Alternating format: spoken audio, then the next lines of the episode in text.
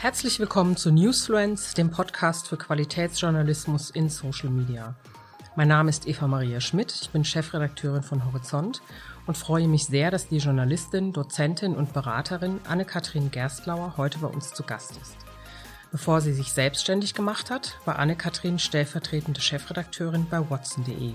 Sie hat die Newspage, die 20 Redakteure beschäftigt hat, mit aufgebaut, genau wie Zeit Campus Online, das sie geleitet hat. Heute berät Anne-Kathrin Redaktionen und Unternehmen dabei, wie sie ihre Inhalte digital und innovativ aufbereiten können. Genau darüber wollen wir mit ihr sprechen. Begleiten wird uns auch diesmal meine Kollegin Mandy Schamba. Äh, wie immer gehören die letzten fünf Minuten ihr. Sie wird Anne-Kathrin nach konkreten Tipps und Tricks für bessere Social-Media-Kommunikation befragen. Anne-Kathrin, herzlich willkommen. Hallo, ich freue mich sehr, da zu sein. Anne-Kathrin, du hast bei klassischen Medien gearbeitet und sie in die digitale Welt geführt. Mit neuen Formaten, hast neue Plattformen gebaut.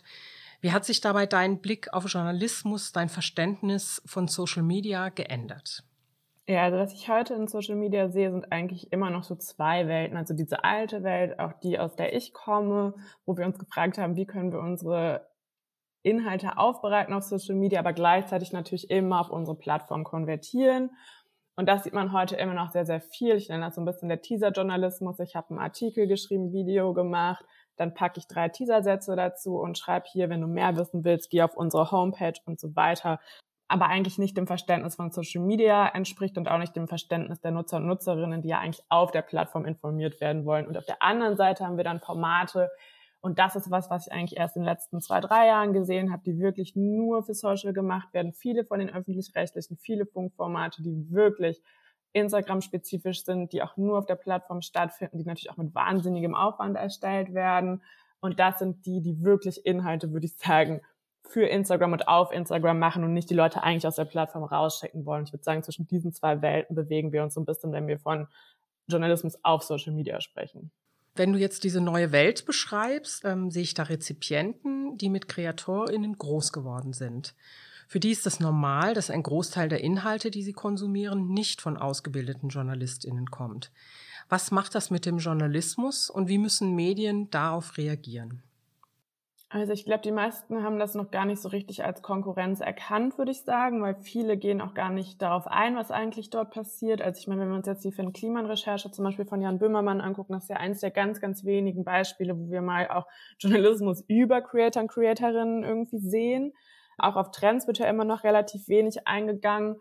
Und ich glaube wirklich, die meisten sind sich dessen gar nicht bewusst. Wenn ich heute in meinen Feed reingehe, dann sehe ich keinen großen Unterschied von der Darstellungsweise, ob das jetzt ein Creator, eine Creatorin ist, ob das irgendwie zwei Frauen sind, die im Bundestag arbeiten und den Bundestag erklären. Das sieht genau so aus. Ähm, es ist eine Quote Card, es ist ein Karussell-Posting von der Aufmachung her und ich glaube, das ist so eine Sache, der sind sich viele noch gar nicht richtig bewusst, in welcher Konkurrenz sie da eigentlich stehen. Also die meisten denken immer noch, ja, ich habe ja meine Fans und ich mache das für die, die sowieso meine Plattform kennen und vielleicht gewinne ich noch ein paar neue Leute aus der Zielgruppe irgendwie dazu. Aber dass da eigentlich so eine riesige Parallelwelt wirklich entstanden ist, die wirklich sehr, sehr Journalismus ähnlich ist und die auch sicherlich in vielen Bereichen sehr viel Gutes macht, Leute aufklärt, auch Wissen vermittelt und so weiter. Das ist genau total super. Und ich glaube, wir können uns da halt wahnsinnig viel abgucken auf der einen Seite.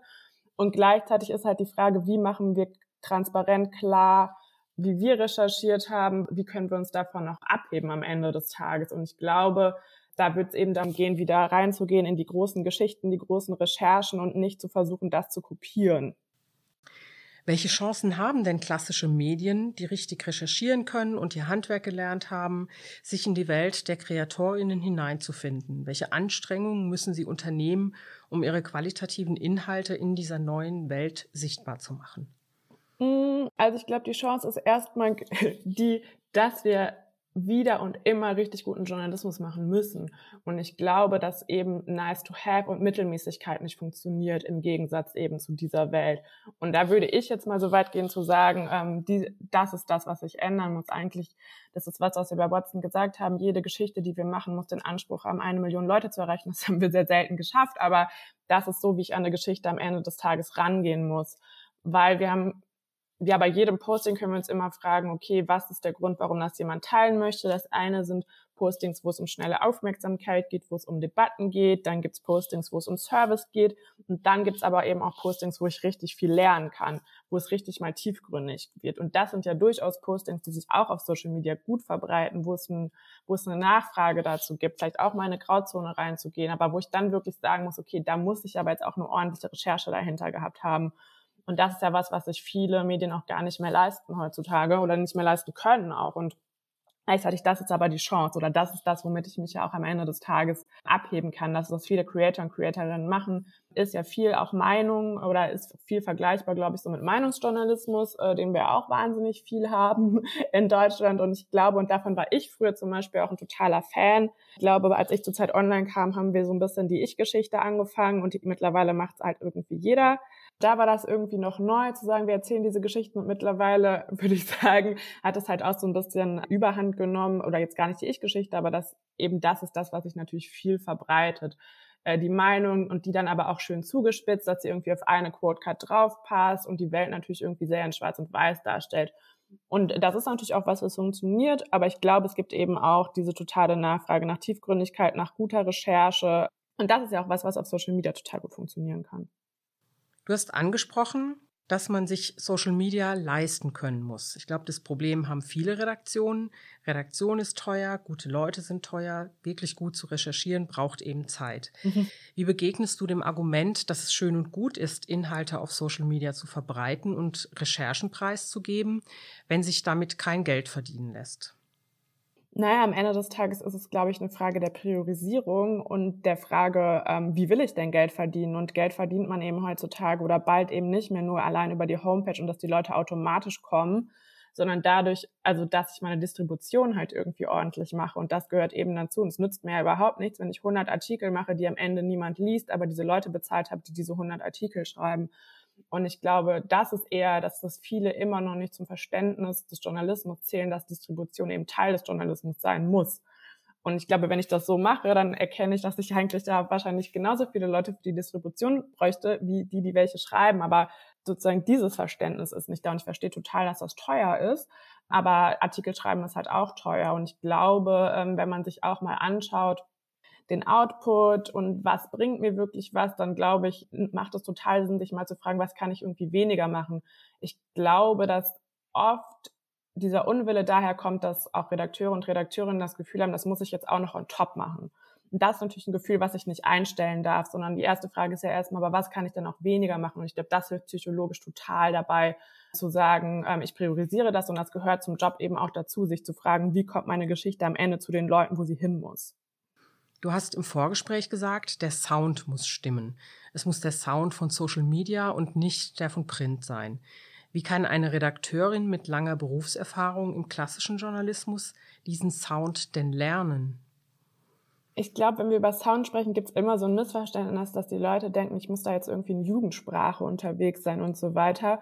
Und ich würde sogar so weit gehen zu sagen, dass wir auch beim Sound im Print besser werden könnten, nämlich mit der total einfachen Devise einfacher zu schreiben. Weil ähm, wenn ich mir angucke, wenn ich das Social Media Postings lese, die voll sind von Nominals, die voll sind von bürokratischen Begriffen, das ist auch was, was uns im Print nicht gut tut. Die Leute verstehen das nicht, gerade Menschen, die jetzt vielleicht nicht einen Doktortitel haben. Ähm, und aber es wird ja immer noch viel für die geschrieben. Und ich glaube, darum geht es eigentlich viel mehr, als jetzt zu versuchen, was ist jetzt die neueste Abkürzung, die ich kennen muss. Das kann auch eine Rolle spielen, ist auch sicherlich wichtig auf einigen Plattformen. Da würde ich sagen, dafür bitte Leute einstellen, die das wirklich können und die in dem Alter sind.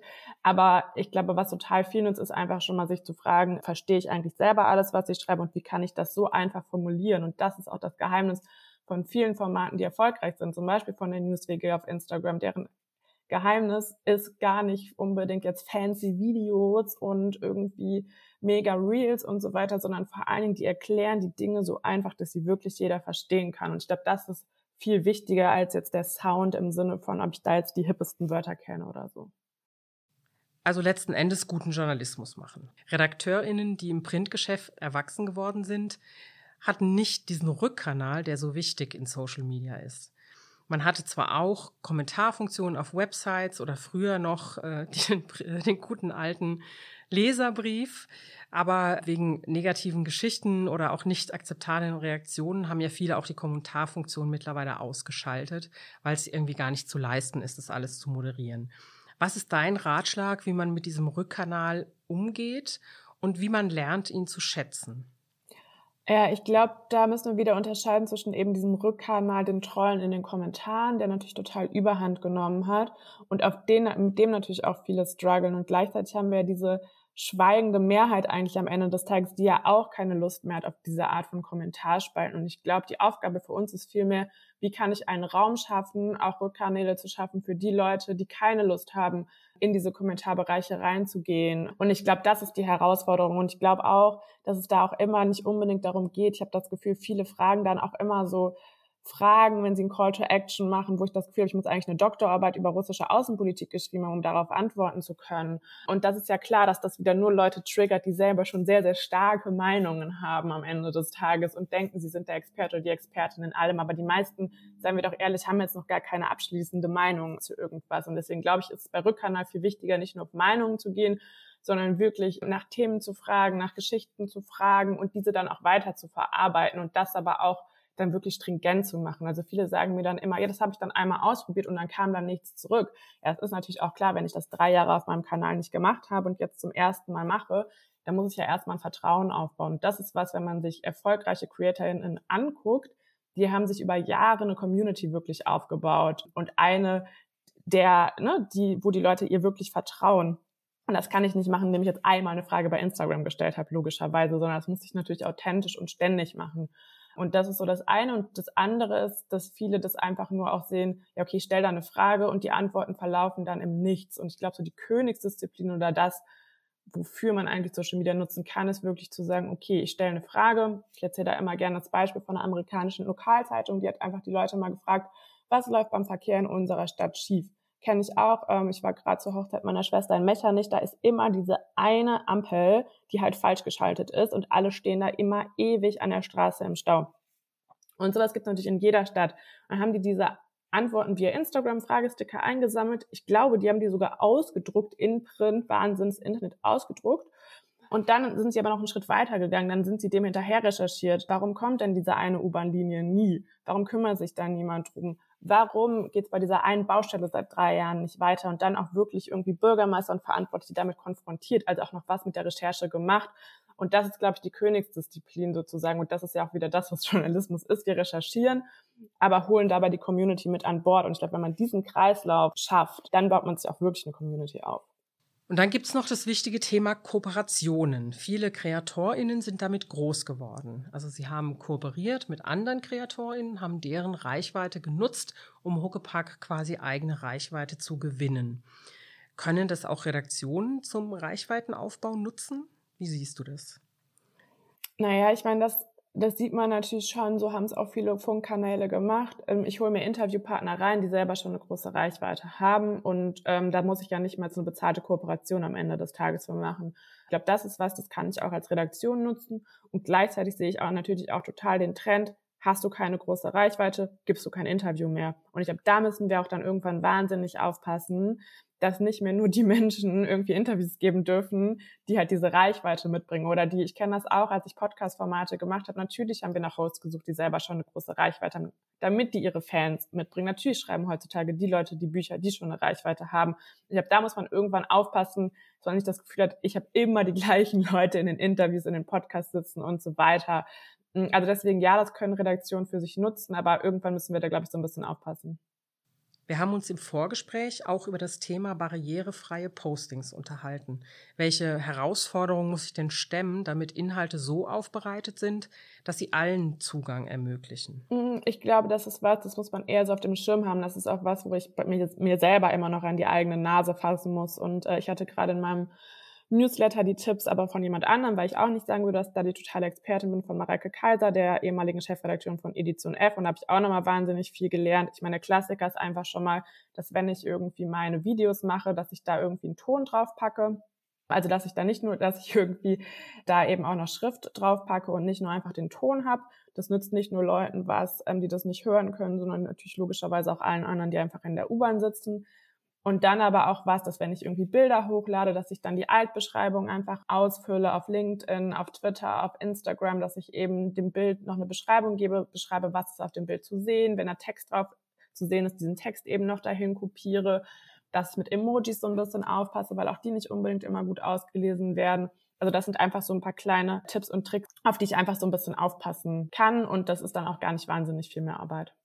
Ja, genau, da sind wir jetzt schon bei Tipps und Tricks. Und wie immer gehören die letzten Minuten Mandy. Ja, sehr gern. Hi. Was mich interessiert gleich zu Beginn, was macht denn ganz konkret einen Social Media Beitrag aus? Welche Elemente muss er enthalten? Genau, also erstmal sollten wir so einen Social Media Beitrag eben nicht als Teaser sehen, sondern wirklich als eigene kleine Mini-Geschichte. Das heißt, ich brauche ein Storytelling und das klingt schon wieder so groß, aber eigentlich ist es total einfach. Ich brauche einen guten Einstieg. Also erstmal was, was die Leute irgendwie reinzieht in mein Posting, dann erzähle ich die Geschichte, dann sage ich, worum es geht und am Ende mache ich im besten Fall halt noch ein Call to Action. Ich stelle eine Frage, ich benutze eins der Story-Elemente, um nochmal irgendwie Feedback zu bekommen. Also ich glaube, das sind so die Elemente, die so ein gutes Posting haben sollte. Und natürlich davor ist erstmal so ein bisschen die Frage, ist es überhaupt ein gutes Posting? Also ich sehe die ganze Zeit auch Postings, wo ich mir denke, ja, das kann ich mir halt auf Social Media auch komplett sparen weil jedes Posting muss mich immer fragen, würde das jemand teilen mit seinen Freunden und Freundinnen, ja oder nein? Wenn die Antwort nein ist, würde ich immer sagen, gar nicht erst machen und sich immer fragen, warum sollte es jemand teilen? Entweder es hat einen Gesprächswert, es hat Service oder ich lerne was Tiefgründiges oder einen Debattenbeitrag. Und wenn nichts davon erfüllt ist, dann würde ich sagen, ich lasse das Posting eigentlich lieber gleich sein. Okay. Also Online-Teaser ab sofort braucht kein Journalist mehr, keine Journalistin mehr veröffentlichen. Nein, bitte nicht. Mal geklärt haben. Wunderbar. In deinem Newsletter hast du letztens eine Checkliste veröffentlicht, die ich abarbeiten kann, wenn ich einen Social-Media-Beitrag schreibe. Kannst du uns einige Punkte dieser Liste nennen? Ja, total äh, gerne. Also erstmal muss ich mich immer so ein bisschen fragen, äh, wenn ich einen Titel habe oder einen Teaser habe, dass ich so ein bisschen aufpasse, dass die so keine Zusammenfassungen sind wie in einem Sachbuch. Das gilt übrigens genauso auch für den klassischen Teaser auf der Homepage. Also dass ich nicht einfach auf mein Posting sowas draufschreibe wie Astrologie im Internet. Das würde ich halt wirklich so Kapitel 9 in einem Sachbuch hinschreiben, aber das ist halt noch keine Geschichte, die ich da wirklich erzähle. Dann sollte ich aufpassen, dass sich Dinge nicht doppeln. Also zum Beispiel die Zeile auf meinem Sharepick mit meinem Einstieg. Dass ich darauf aufpasse, dass ich schaue, dass ich kein Nominalziel in meinen Postings habe, dass ich eine einfache Sprache benutze, dass ich einen starken Einstieg habe und dass ich am Ende eine starke Call-to-Action-Frage eben drin habe. Und da ist eben so mein Tipp, immer nach persönlichen Geschichten zu fragen und die Leute irgendwie nicht mit Meinungsfragen zu komplexen äh, politischen Themen so ein bisschen zu überfordern. Die Hashtags nicht vergessen und die ganze Struktur. Ich glaube, das ist immer noch so ein bisschen der wichtigste Punkt, dass ich mich eigentlich wie bei jedem Text frage, wie habe ich das Ding eigentlich aufgebaut? Ähm, da sage ich immer ein Thema pro Absatz. Und diese Absätze kann man dann noch, wenn man möchte, schön voneinander trennen, indem ich zum Beispiel ein Emoji verwende. Genau, das sind so ein bisschen die Tipps und Tricks, die ich so ein bisschen in der Checkliste abarbeiten kann. Anne-Kathrin, wenn du sagst, ein Thema pro Absatz, heißt das für uns alle, wir dürfen mutig sein und mehr als 140 Zeichen benutzen pro Social-Media-Beitrag, richtig? Auf jeden Fall. Also deswegen, das ist eben kein klassischer Teaser. Ich kann bei Twitter gleich einen ganzen Thread zum Beispiel erstellen, ähm, dass ich eben nicht nur einen Tweet habe, sondern direkt mehrere hintereinander gerade wenn ich ein tiefgründiges Thema habe, gerade wenn ich krass drin bin im Thema, wenn ich möchte, dass sich das auf der Plattform verbreitet, dann macht das ja total Sinn, die Information auch auf der Plattform zu teilen. Das gleiche gilt für Instagram, da darf ich gerne zwei bis drei Absätze wirklich schreiben. Das hilft ja auch total, weil wenn die Leute irgendwie mehr Zeit mit einem ähm, Teaser verbringen, dann erkennt ja Instagram das als Qualitätsmerkmal, Time Spent und denkt sich, ah krass, die Leute haben eben mehr als eine Sekunde damit verbracht, das scheint irgendwie gehaltvoller Inhalt zu sein Deswegen total keine Angst haben vor längeren Teasern. Ähm, die Leute haben da total Lust drauf, die Leute lesen das gerne und wollen eben nicht rausgeschmissen werden, sondern direkt dort informiert werden. Wie lange dauert das, so eine Mini-Geschichte zu erzählen? Hm, kommt total drauf an, was mein Ursprungsposting ist oder ob ich jetzt zum Beispiel, wenn ich einen Artikel habe, dann, ich mache das immer so probeweise selber, so vor meinen Workshops, dass ich dann mal diese Teaser erstelle und ehrlich gesagt kann ich da relativ viel auch einfach copy-pasten, zum Beispiel aus dem Artikel, dann kostet mich das fünf Minuten. Also das kommt so ein bisschen drauf an. Die Leute denken immer, ich muss da wieder von Null anfangen, aber muss ich ja gar nicht unbedingt. Im Endeffekt gilt ja für einen Teaser auf Instagram ähnliches wie für eine gute Geschichte. Ich brauche einen guten Einstieg. Da muss ich aber sehr, sehr schnell zum Thema kommen. Sollte ich aber bei allen Artikeln machen. Dann erzähle ich einmal im zweiten Absatz, worum es eigentlich geht, wer, wie, was, wann, worum. Dann habe ich den Call to Action. Also wie gesagt, so wahnsinnig viel Aufwand, wenn man da so ein bisschen Übung drin hat, ist das eigentlich gar nicht. Welchen Journalistinnen gelingt das gut, auch als Personenmarke Geschichten zu erzählen, zum Beispiel auf Instagram oder gerne auch ja. auf LinkedIn, wäre auch spannend. Ja, ich finde, ähm, Jasmin Mbarek von Zeit Online sitzt ja mittlerweile in jeder Talkshow und der bin ich aber schon vor Jahren gefolgt. Ich weiß nicht, wie alt die da war, 19, 20 und hat wirklich schon auf Instagram ähm, ihre Geschichten erzählt. Das fand ich total stark. Dann finde ich immer total beeindruckend, wenn Leute wirklich sich ein Thema raussuchen und dazu einen Kanal aufbauen. Da finde ich den Kanal Hey Leonie heißt er, glaube ich, auf TikTok, da geht's halt wirklich um Geschichte. Und da würde man ja eigentlich erstmal denken, was junge Menschen interessieren sich für diese Themen. War aber auch eine Erfahrung bei Watson. Geschichtsthemen gehen total super. Man muss die halt nur spannend erzählen. Sie erzählt auch mal Geschichtsthemen, die ich vielleicht nicht in meinem Geschichtsbuch irgendwie gelesen habe. Und sie hat damit 150.000 Fans auf TikTok. Und das, glaube ich, soll ihr erstmal jemand nachmachen. Ja, vielen Dank für die Tipps. Sehr gerne. Vielen Dank, Anne-Kathrin. Das waren wirklich sehr wertvolle Tipps von dir. Vielen Dank euch da draußen auch fürs Zuhören. Das Gespräch mit Anne-Kathrin haben wir am 11. Mai aufgezeichnet. Die nächste Podcast-Folge veröffentlichen wir am 13. Juni.